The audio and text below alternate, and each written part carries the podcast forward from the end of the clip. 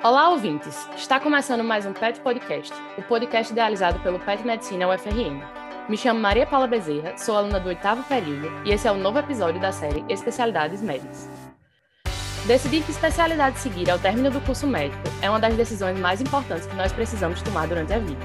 Pensando nisso, a série Especialidades Médicas foi idealizada com o intuito de ajudar os acadêmicos mais indecisos nessa fase, ou mesmo reafirmar a escolha dos que já decidiram. Para isso, nossos convidados falaram um pouco sobre suas respectivas áreas de atuação, residência médica e o mercado de trabalho. Já temos episódios lançados sobre várias especialidades, como medicina de emergência, pediatria, neurologia, ginecologia e muitas outras. Hoje temos o prazer de lançar um episódio sobre residência de cirurgia geral. Para o episódio de hoje, teremos dois convidados, Dr. Luiz Felipe Antunes e Dr. Rodrigo Galvão. O Dr. Luiz Felipe Antunes é médico graduado pela UFRN, com residência em cirurgia geral e cirurgia do aparelho digestivo pelo Hospital Universitário Onofre Lopes. É especialista em cirurgia bariátrica e metabólica pela Sociedade Brasileira de Cirurgia Metabólica, além de instrutor do ATLS. O Dr. Rodrigo Galvão é médico formado pela Universidade Potiguar, com residência em cirurgia geral, cirurgia do aparelho digestivo e coloproctologia pelo Instituto de Assistência Médica ao Servidor Público Estadual de São Paulo, IANSP. Tem pós-graduação em doenças funcionais e manometria do aparelho digestivo pelo Hospital Israelita Albert Einstein. Boa noite, doutor Luiz. Boa noite, doutor Rodrigo. Tudo bem com vocês? Boa noite, Maria Paula. Tudo bem? Queria agradecer o convite e a oportunidade de falar sobre a nossa especialidade. Espero que possa ajudar os ouvintes desse podcast. Boa noite, Maria Paula. Boa noite, Rodrigo. Boa noite a todos os ouvintes também é, agradecendo já o convite para poder aí participar e ajudar a desmistificar e, enfim, ser um, uma maneira de facilitar a escolha aí da, da residência médica, né, que é uma escolha importante aí para a vida. Então, passadas esse momento das apresentações, vamos começar as perguntas. E eu queria começar pedindo para vocês contarem um pouco de como foi a escolha pela cirurgia. Podem contar um pouco da trajetória na faculdade, em que momento optaram pela cirurgia, se foi uma área que sempre se identificaram ou se foi algo que surgiu com o decorrer do curso médico. Bem, com, da minha parte, com relação à, à escolha da especialidade, foi meio que um caminho natural. Eu já tinha um, um exemplo dentro de casa, meu pai é, é cirurgião e eu me inspirava a seguir esse, essa trajetória da cirurgia. Assim que entrei na faculdade, procurei acompanhar algumas cirurgias, ver como era o dia a dia e a, e a rotina de um cirurgião, decidi que era isso mesmo que eu gostaria de fazer eh, para minha vida e como meio de trabalho. Então, foi uma, foi uma trajetória tranquila, sem grandes dúvidas. Bem, a minha escolha, né, acredito que uma das principais dúvidas do estudante assim que entra na, na graduação é já pensa na frente, né? Já pensa, já fica em dúvida em qual a especialidade vai seguir. Alguns, a, a, acredito que a maioria já entra na graduação com a especialidade escolhida, né? Tem colegas que escolheram aí durante a graduação aí coisa de oito, nove especialidades ficaram. Mas no meu caso, é, semelhante aí a Rodrigo, tenho também um exemplo na família, tenho um tio que é cirurgião e eu não posso negar que ele influenciou de maneira contundente é, a minha escolha. Eu acho que além disso, você tem o teu exemplo, também você tem que ter o perfil. É, você se, se identificar com aquela especialidade. Então eu entrei na graduação já pensando, procurando alguma outra coisa que eu gostasse que não fosse a cirurgia, porque a cirurgia já era algo que eu tinha certeza que eu gostava. Então, foi interessante que eu passei por diversas, diversas cadeiras clínicas e, e me identifiquei com algumas, mas realmente a cirurgia, pelo perfil, pelo tipo de, de ofício que é muito prático e pelo exemplo que eu tinha em casa, na família também, acabei escolhendo ela e não foi uma escolha difícil, não tem muita gente que fica naquela indecisão, mas foi bem tranquilo a, em relação a decidir a especialidade, né, a seguir. Muito interessante escutar a história de vocês, trajetórias até um pouco parecidas, né? Duas pessoas que tiveram a presença familiar muito forte e que aliaram isso com o perfil, com as preferências individuais. E já que o doutor Luiz Felipe falou de perfil, né? A gente escuta muito durante a graduação falar da residência de cirurgia geral, né? Que é uma residência muito pesada, inclusive acho que até assusta um pouco. Puxando mais para esse tema, eu queria pedir que vocês contassem um pouco como é a dinâmica e a rotina da residência de cirurgia geral. Como foi para vocês em relação à carga horária, como eram os rodízios. Acho que cada um pode trazer um pouco aí da sua experiência. A dinâmica da residência de cirurgia, eu fiz aqui no Hospital Universitário Nofre Lopes, né? Como eu fiz graduação na UFRN, que a parte prática era no, do UOL, né? No, no Hospital Universitário, eu tive, eu via como era a dinâmica de das dos residentes que que estavam rodando lá quando eu era interno. Então, aquilo ali já deu para ter uma ideia mais ou menos de como é como é a rotina e a dinâmica, né? Mas basicamente a gente aqui no Nofre Lopes se dividia em vários cenários. Eu acredito que é, a maioria dos programas de residência médica em cirurgia geral do, do país são bem semelhantes com respeito a determinada especialidade que o hospital que você vai fazer, né, que o serviço que você vai fazer, ele é, vamos dizer assim, mais desenvolvido, mais, melhor um tipo de especialidade ou outra, né, em subespecialidade da cirurgia. Então, aqui a gente se divide em ambulatório, enfermaria, pronto-socorro. O pronto-socorro, é, o nosso hospital universitário, ele não tem o serviço de pronto-socorro próprio, então a gente usa serviço do Estado, né, no pronto-socorro aqui do Hospital Deoclésio Marques, e basicamente a gente fazia plantões lá. Então, assim, e o centro cirúrgico, as atividades do centro cirúrgico. Interessante que a diferença importante de uma residência médica cirúrgica para uma residência médica clínica é que você tem uma grande carga horária, você tem a carga horária dividida aí em cenários basicamente práticos, né? No caso, cenários práticos cirúrgicos e toda a parte clínica de, de ambulatório, de enfermaria que tem basicamente em todas as, a maioria das residências, né? Tirando aquelas que radiologia, aquelas que eh, você tem uma, um papel menor nessa parte. Então, a gente, a carga horária, 60 horas, né, conforme a, a Comissão Nacional de Residência Médica, porém, na prática, a carga horária é bem maior. Então, a gente, a gente vê que, na prática, aí, essa carga horária ela não é muito respeitada, mas eu não vejo isso inicialmente como, um grande problema, porque é necessário para quando você está você tá é, aprendendo um ofício que é prático, quanto mais experiências, quanto mais é, cenários você puder vivenciar naqueles dois anos, no caso agora três, né, de residência geral, melhor você vai conseguir, pela vivência, pela sua experiência, conseguir abarcar uma, uma maior quantidade de procedimentos, de experiências, que isso aí vai tornar um profissional mais bem preparado, ao meu ver. Obviamente, a gente tem que respeitar todos os limites e o, e o, o que é aceitável, né? É muito discutido, debatido isso hoje. Mas a carga horária oficial é de 60 horas, mas na prática a gente batia facilmente é, uma hora maior. Muito por necessidade mesmo, de cenários, né? E ainda mais atualmente nesse, nessa pandemia, a gente vê uma dificuldade maior do residente estar tá aí aproveitando os dois anos, os três anos de residência médica para que consiga desenvolver e experimentar diversos cenários.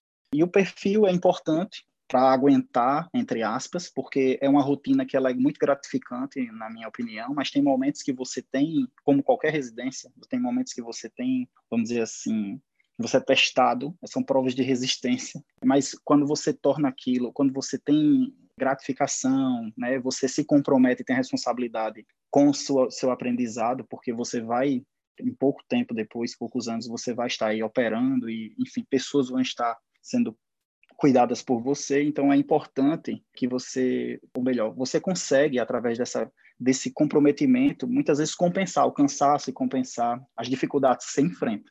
É necessário estudo teórico, como a gente sabe, um residente ele precisa de, de ser um residente embasado na teoria, medicina baseada em evidências, né, saber a dinâmica da, da, da MBE, isso é importante, e a, a residência de cirurgia geral, tão importante quanto, é você ter a habilidade manual. Por isso a importância do perfil. Importante que você tenha um perfil para isso, para que você consiga ver e enxergar e até sentir né, uma gratificação, uma sensação de dever cumprido ao evoluir sua habilidade manual, né, porque tem muito disso, né, isso é muito importante. E é comum, é muito comum aquela ansiedade né, do residente no início, querer operar, mas basicamente isso. Sem falar naqueles outros critérios que são importantes em qualquer residência médica. A disciplina, mais vale um residente comprometido com o serviço do, do, que aquele residente que é o gênio, sabe de tudo, mas na hora de trabalhar em equipe, na hora de cooperação, na hora de responsabilidade com o paciente, cuidado, se importar, trabalhar na hierarquia também é importante saber cada um tem seu papel ali naquela naquela grade, cada um tem seu momento de aprender. Então isso aí é muito importante na residência, ainda mais na residência de cirurgia geral, que tradicionalmente é uma residência que exige mais porque é uma residência muito prática. Então você às vezes tem que ficar ali horas e horas numa cirurgia, né, ou ficar fazendo cuidado de UTI, né, junto ao intensivista, enfim, é muito importante isso aí. Bem, é, eu fiz a minha, minha residência de cirurgia geral, como Maria Paula já falou na introdução, foi no IANSP, no Hospital do Servidor Público Estadual de São Paulo. Assim como, como o Luiz falou, é uma residência que tem uma carga horária bastante alta, passa muito tranquilamente das 60 horas que é preconizada pelo MEC, né, e pela, pelo MEC não, pelo Conselho Nacional de, de Residência Médica, então você tem que estar ciente que isso faz parte da sua formação. A especialidade, as especialidades cirúrgicas, elas são subdivididas, né, em pronto socorro, ambulatório, centro cirúrgico e visitas da enfermaria. Então, fica muito difícil você ter uma formação completa, incluindo um conhecimento amplo de clínica cirúrgica, tendo um desenvolvimento da habilidade manual, atendendo a demanda do, do serviço, fazendo isso em 60 horas semanais. Acredito que a maioria das residências também passam por essa situação. Falando da residência que eu fiz, você consegue ter é um hospital grande de São Paulo que tem uma estrutura que você consegue seguir, na grande maioria das vezes, os guidelines pela disponibilidade de material e de, de equipamentos, por exemplo, de imagem, material cirúrgico mesmo de, de alto custo, a gente consegue implementar os guidelines de uma forma que fica os protocolos você consegue sedimentar bem na cabeça. Fora isso, os casos de alta complexidade, como é o hospital de referência de São Paulo para os servidores públicos, tem casos interessantes, casos raros e casos complexos que você consegue ter uma certa vivência durante a sua formação. Ao contrário das especialidades que rodam pelo SUS, lá existe o pronto-socorro, mas não tem, não, não é porta aberta como, como é no SUS. Então, a parte de trauma não é algo que tem um volume tão alto.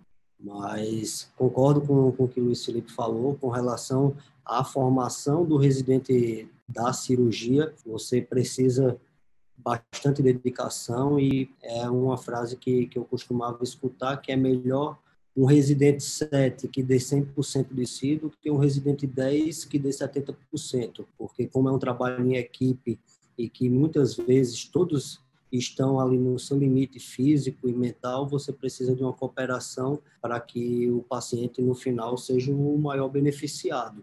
Então, vale a pena para os acadêmicos que estão na dúvida, vale a pena frequentar os pronto-socorros, né? Onde tem cirurgião de plantão, vale a pena conversar com outros cirurgiões para saber um pouco da rotina procurar se informar, se inteirar de como é a logística, que não é só centro cirúrgico em si, não é só operar todo dia, toda hora. Você precisa fazer uma boa consulta pré-operatório, ter um conhecimento significativo de, de clínica cirúrgica para saber indicar bem uma cirurgia e saber do pós-operatório também conduzir da melhor forma e que o paciente tenha a melhor recuperação possível. Então, exige todas essas habilidades para que você se torne um profissional bem sucedido. Indicar a cirurgia, você aprende muito mais cedo do que contraindicar uma cirurgia. Então, precisa ter um feeling muito bom, tanto da parte da clínica quanto um bom exame físico que apesar de todos os recursos que você possa ter no seu hospital e na sua residência, o seu, o seu exame físico não pode ser deixado de lado e a sua a visão que você está tendo, né, a concepção que você está tendo do paciente, principalmente as, aqueles que chegam com um quadro clínico mais grave, você precisa ter um reconhecimento e uma tomar uma postura, né, tomar uma conduta o mais breve possível para que o quadro não se agrave mais do que já chegou. Então, acho que vale a pena passar por tudo isso, conhecer um pouco mais da rotina que os cirurgiões têm para ter uma decisão acertada, caso seja a escolha dos acadêmicos que estão escutando esse podcast.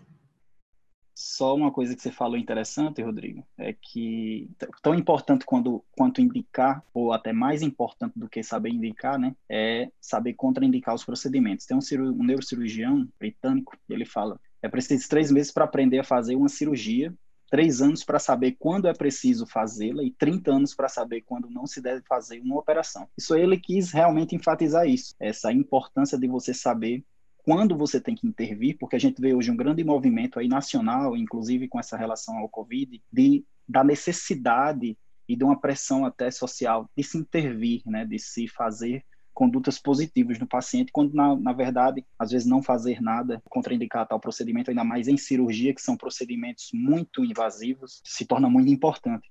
Então, é, a formação de cirurgião hoje, como você bem disse, ela necessita de muita cautela, né, por parte do residente. Isso aí, às vezes, o residente demora um pouco a perceber. Quando a gente vê os R1 que entram no programa de cirurgia, a gente vê aquela preocupação, porque eu falo isso porque eu tive, eu, eu, eu, vivi isso também, né? Então a gente vê aquela preocupação em aprender, eu tenho que aprender a fazer esse procedimento, mas uma preocupação um pouco relegada, ah, né, em segundo plano, em relação às indicações, em relação a contraindicar, né, em relação a segurar, é, ser mais prudente, isso é muito importante. E isso aí a pessoa vê, né, durante a residência, você vê você faz uma autoanálise e você vê como você fica diferente quando você entra, quando você agora é estudante, né, doutorando, enfim, interno, está aí pensando na residência, acha legal, mas é importante que você avalie todo esse esse outro lado né, da prudência, inclusive até na escolha da, da residência, né, acho importante, porque a residência, a prática da cirurgia geral, você tem outras especialidades que você tem uma qualidade de vida muito melhor. Se você não tem um perfil, se você não se sente, se você não tem aquela sensação de recompensa com a especialidade ou com condutas práticas, condutas cirúrgicas, se você escolhe uma subespecialidade cirúrgica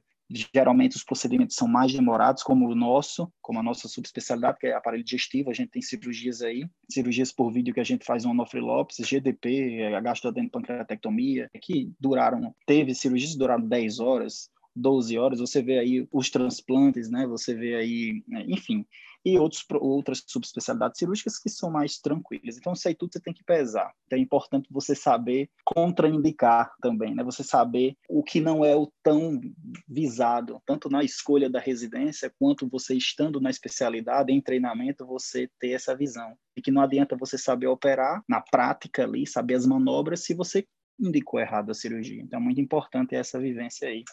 É, e só mais uma questão que terminei deixando passar na, no comentário anterior, é que individualizar cada caso também acho de extrema relevância. Cada cirurgia, por mais que você faça, já tenha feito várias cirurgias, cada cirurgia pode ter alguma nuance que vai fazer com que você aprenda mais, aprimore sua técnica e adquira ainda mais experiência. Por isso que se bate tanto na tecla da questão de que é preciso adquirir e entrar em cirurgia, mesmo que você não faça, só o fato de estar vendo, auxiliando, você já tem, já consegue aprender alguma coisa, por mais comum que seja aquele procedimento que você está assistindo, seja uma colecistectomia, seja uma, uma herniorrafia, uma apendicectomia, sempre tem algum, algum aprendizado para acrescentar na sua experiência. Acho que isso é válido também para que pessoas que estão nessa fase de formação entendam da importância de, de estar tá aproveitando ao máximo aquele momento de vivência dentro do centro cirúrgico ou nos ambulatórios de cirurgia. Eu diria que para o estudante agora que está aí, né, acompanhando cirurgiões nos plantões ou acompanhando atendimentos ambulatórios, vendo aí nos seus hospitais universitários paciente interno, né, o dia a dia, aqueles pacientes que são complicados, né, ou mais complicados que estão aí há vários dias internados, é, é importante perceber essa dinâmica aí, até se imaginar é, nessa rotina, porque isso aí faz toda a diferença no final. É importante que é, é legal a cirurgia, tem todo aquele apelo também, né? Tem vários seriados aí, você vê aquele cirurgião como aquele cara que chega e resolve, mas a gente tem que ver a realidade, né? Assim, o dia a dia como é e de cada subespecialidade cirúrgica também e fazer esse também esse exercício para as outras especialidades que você está pensando em fazer, né? E acho interessante. Acredito que todo mundo faz isso, mas é, às vezes é, é difícil racionalizar, deixar isso no plano consciente, né? Ser mais frio, ponderar cada cada caminho. Muito bom. Acho que o que deu para pegar dessa conversa de vocês é que realmente é uma, é uma residência muito puxada, né? Vocês falaram que sempre passa da carga horária estabelecida, que realmente é uma residência que requer muito, muita dedicação e disponibilidade dos residentes, mas que se realmente é isso que você quer, se realmente você está disposto a passar por aquele período, é muito gratificante. E já que vocês começaram a falar também de subespecialidade, caminhos depois da residência, eu queria puxar um pouco para esse lado, queria que vocês falassem um pouco quais são os caminhos que o residente tem após terminar a residência de cirurgia geral. Quais são as subespecialidades que existem e quais são as opções de trabalho para o cirurgião geral, tanto no sistema público quanto no sistema privado?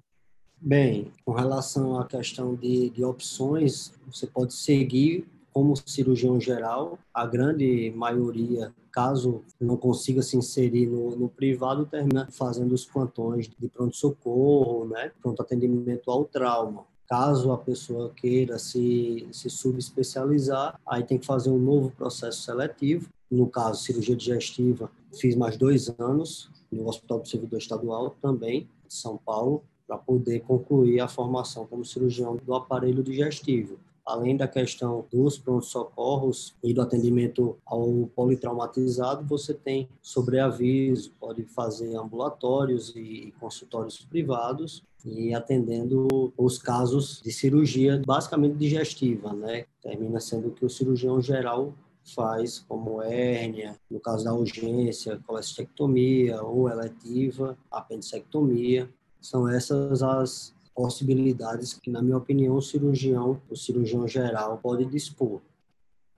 Bem, é, como o Rodrigo falou, né, eu acho que é, é interessante a gente pontuar algumas coisas na escolha da subespecialidade. Quando termina-se a, cirurgia, a residência de cirurgia geral, antigamente o programa era de dois anos, né? Em 2016 houve uma mudança da, do programa de residência em cirurgia geral, que foi só instituído no ano de 2019. Então a gente está vendo agora aí, esse ano, agora 2021, a primeira turma de, de três anos, né? Era um programa de dois anos, agora passou-se a ter, desde 2019, que iniciou-se esse programa de três anos. Então, esse ano, agora 2021, a gente, de 2021 para 2022, a gente vai ter a primeira turma, três anos, em cirurgia geral. Então, foi dividido esse programa de cirurgia geral em três anos e um programa de pré-requisito em especialidade cirúrgica, acredito que é assim o nome, ou área cirúrgica básica, algo assim, de, que é um programa de dois anos. Então, antigamente a gente tinha uma preocupação, eu falo antigamente, no meu caso, eu acredito no caso de Rodrigo também, que nossos programas eram de cirurgia geral, só existia um programa de cirurgia geral. Então, você já tinha que pensar, ou melhor, você hoje você já tem que pensar na sua subespecialidade, né, que é muito importante após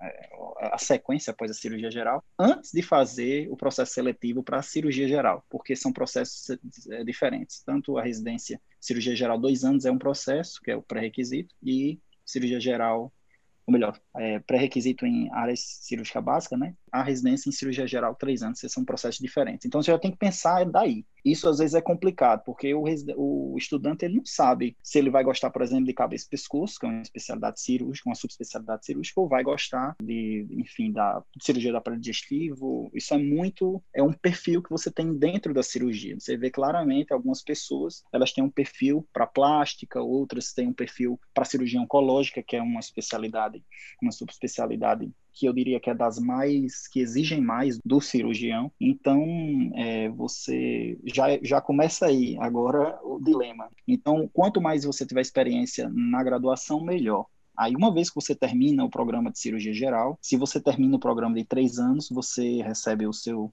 certificado né, o seu certificado de especialista em cirurgia geral. Se você termina o programa de pré-requisito em dois anos, você não recebe esse certificado. Então, você não pode atuar como cirurgião geral. Na prática, é dar plantões, como o Rodrigo falou, em pronto-socorro cirúrgico. Né, você não pode atuar profissionalmente. Você não vai ter o seu RQE, que é o registro de, de especialidade médica, junto ao CRM. Então, você não pode, você não é cirurgião na prática.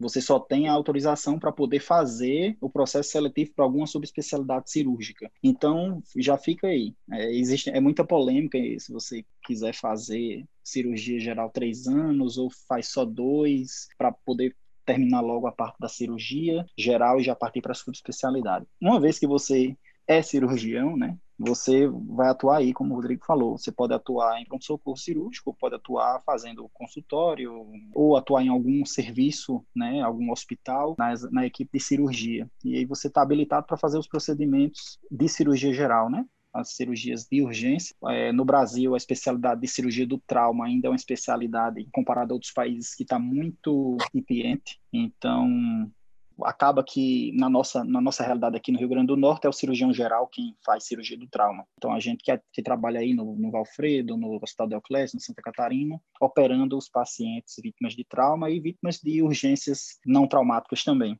É o cirurgião geral que na prática faz isso, né? E uma vez que você escolhe sua subespecialidade, aí é interessante que você tenha a sua vivência, né? Você já usa a residência de cirurgia geral como um laboratório para você saber que, qual o seu perfil, o que é que você gosta mais ali. Por isso que é importante você fazer um programa de residência em cirurgia geral que tenha já a subespecialidade que você já está pensando em fazer, né? Que tenha um serviço, por exemplo, cirurgia plástica. Se quer fazer plástica, é interessante que você faça o programa de residência em cirurgia geral um serviço que já tenha o R3, no caso, a especialidade, o programa de residência em cirurgia plástica e assim para as outras especialidades. Ah, no meu caso, eu, fiz aparelho digestivo aqui no Onofre Lopes, que é um programa muito bom. A gente sai bastante preparado após a cirurgia do aparelho digestivo aqui. Nossas cirurgias, basicamente, 90%, 95% delas são por videolaparoscopia, com ênfase para a cirurgia bariátrica, que aqui basicamente foi um dos primeiros serviços do país a, a fazer. Na verdade, Lopes, a cirurgia bariátrica é feita por vídeo desde o início de sua implantação, que é muito interessante. A gente tem uma curva de aprendizado em relação ao ensino do residente bastante madura. E aqui a, a bariátrica é um laboratório que a gente consegue desenvolver bastante a parte da cirurgia laparoscópica. Exemplifiquei nessa situação porque como eu pensava já desde o início fazer aparelho digestivo, isso foi importante para eu escolher meu programa de cirurgia geral. Então, uma vez que você escolhe sua, seu programa de geral, define sua subespecialidade, né? Aí você vai atuar, depois que termina a residência, na prática aí das, suas, das, das subespecialidades. E aí a gente tem cirurgia oncológica, cirurgia plástica, cirurgia vascular, cirurgia de cabeça e pescoço, são várias subespecialidades, vocês podem consultar isso aí até no, no site do da Conselho Nacional de Residência Médica, enfim, não é uma coisa difícil de se encontrar basicamente isso, né? É muita coisa para a gente chegar e definir. E tem horas que você quer uma coisa, tem horas que você quer outra. No final, você consegue decidir. Muitas vezes você decide e volta atrás, não tem problema. É importante que você faça algo que você sinta satisfação, sinta realmente estar tá fazendo a diferença.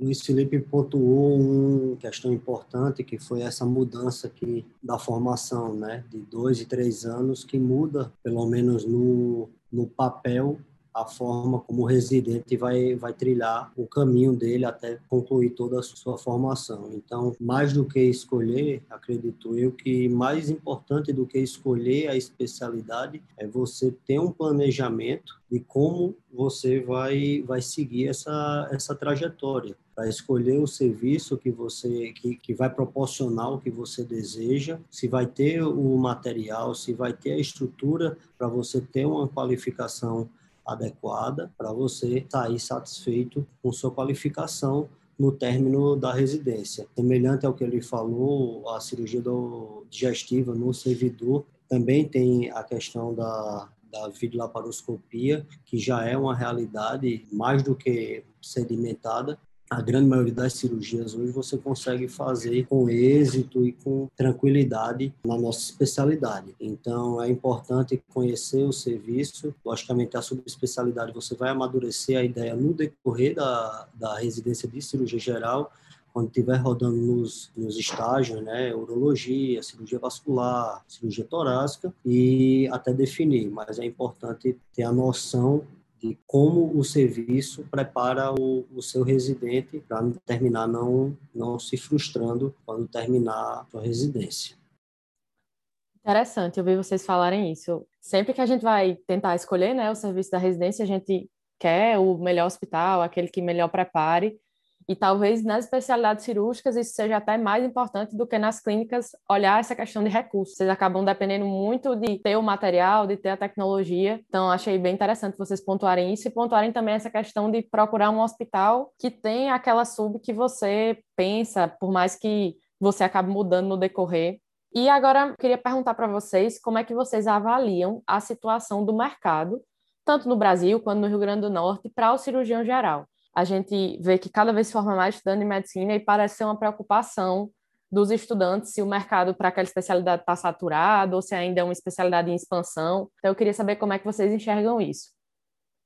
Em relação ao mercado de cirurgia geral, a gente tem aí a cirurgia geral, ela é uma, vamos dizer assim, uma grande área comparada à clínica médica. Então, se você for perguntar a qualquer pessoa como é que está o seu mercado, como é que está o, mercado do seu nicho, ou melhor, como é que está aí a questão da concorrência e tal, todos vão dizer, não, está ruim, realmente está saturado, todos vão falar assim. Eu acho que isso é uma questão muito relativa, falar de mercado. Obviamente, naquelas situações onde realmente a oferta de profissional é muito grande, aí não, fica tão relativo assim. Mas, na realidade da cirurgia geral, pelo menos aqui no estado, a gente vê que é algo muito relativo. Você consegue atuar em hospitais, tanto privados quanto públicos, de maneira semelhante a quem, por exemplo, está se formando aí, está terminando a graduação dadas as proporções, porque o número de cirurgiões é muito menor do que o número de, por exemplo, médicos generalistas, e o número de vagas de trabalho também é, é menor, mas dadas as proporções, eu acredito que é algo semelhante. Você consegue, se você for um profissional que atua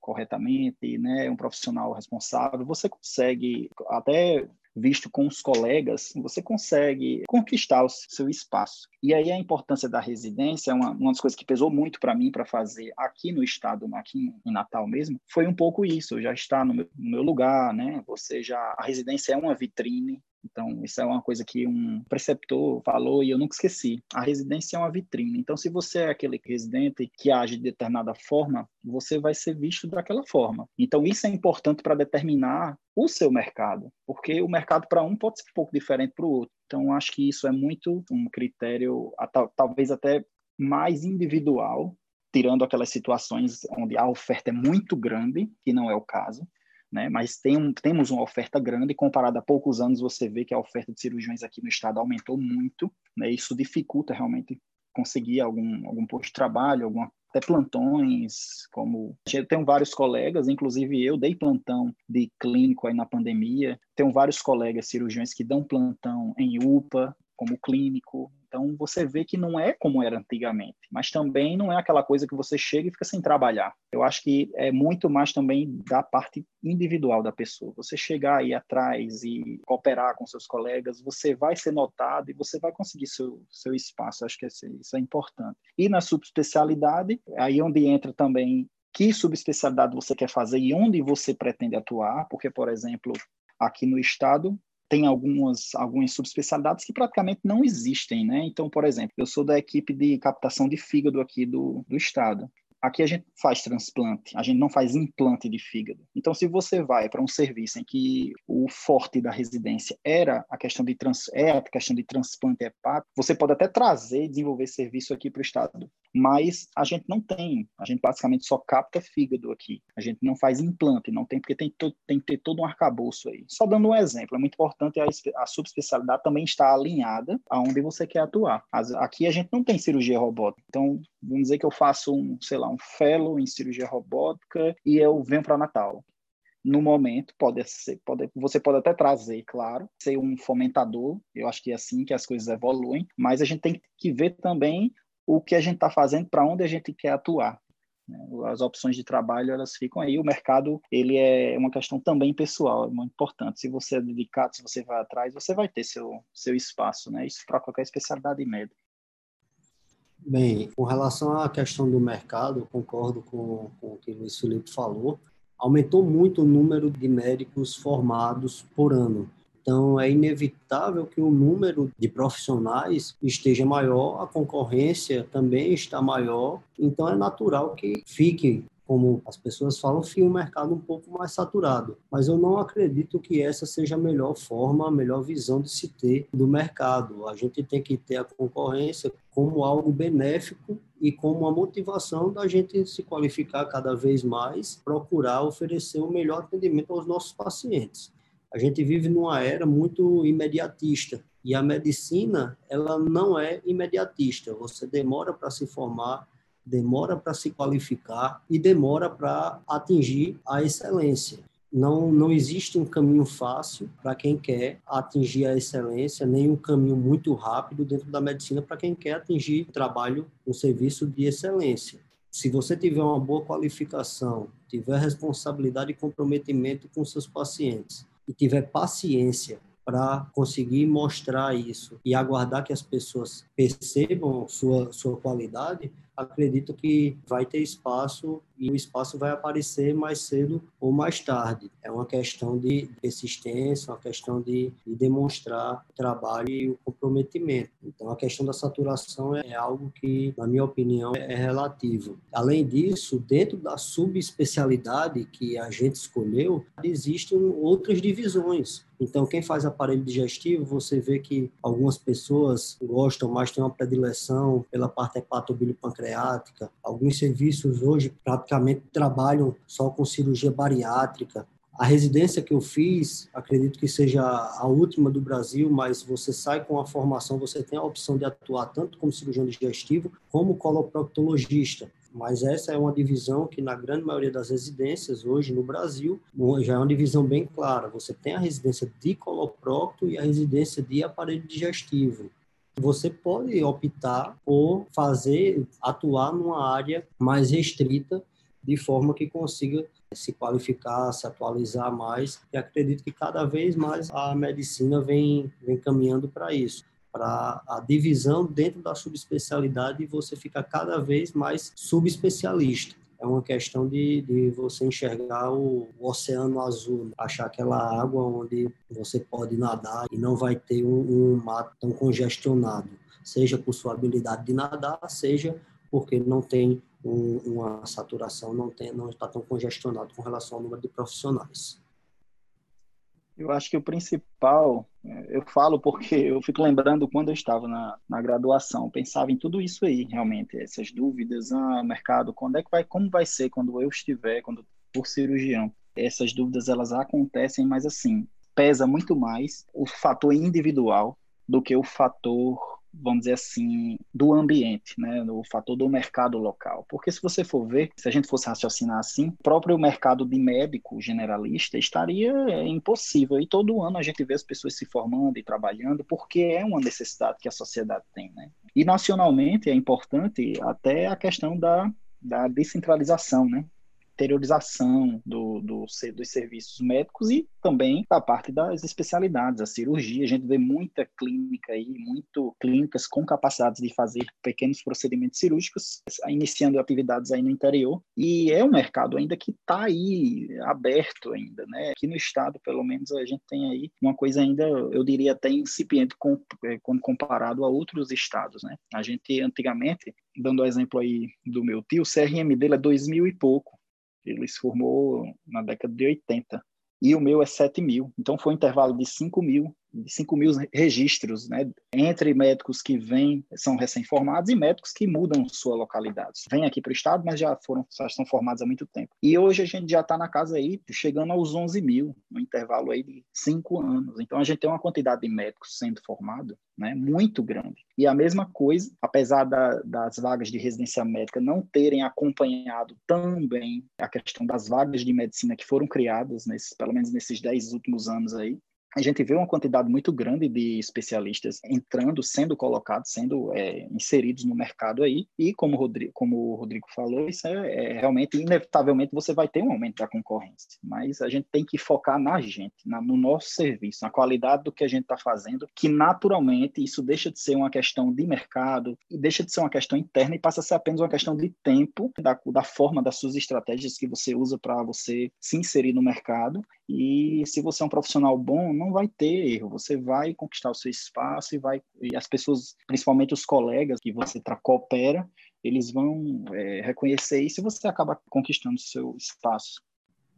Acho que uma mensagem que é importante frisar nesse quesito da nossa conversa é que a subespecialidade não deve, na minha opinião, ser escolhida por uma questão de mercado ou por uma questão de remuneração. Lembrar que essa é uma escolha que vai ser o seu exercício, o seu trabalho para o resto da vida, né? Uma escolha que vai, vai definir seu, seu ganha-pão, definir sua remuneração. Se você está infeliz ou se você não gosta do que você faz, dificilmente você vai ter motivação, vai ter empenho suficiente para alcançar o, o, nível de excelência que você deseja. Então é bom pensar com carinho e não só em, em coisas pontuais, né? não só em questões pontuais.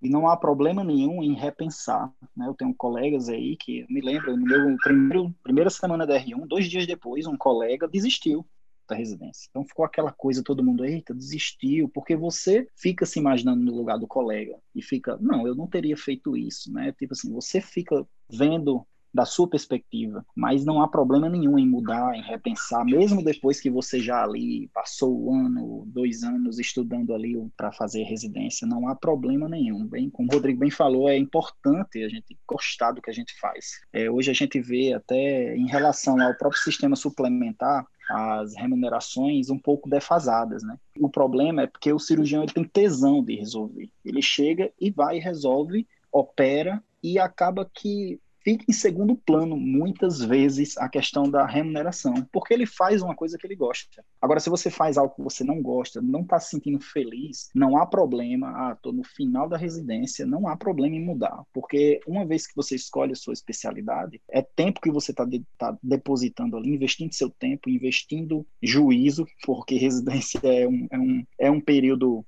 que exige muito do profissional, muito, do, do, do, profissional no caso, né, do estudante, muito mais do que a graduação.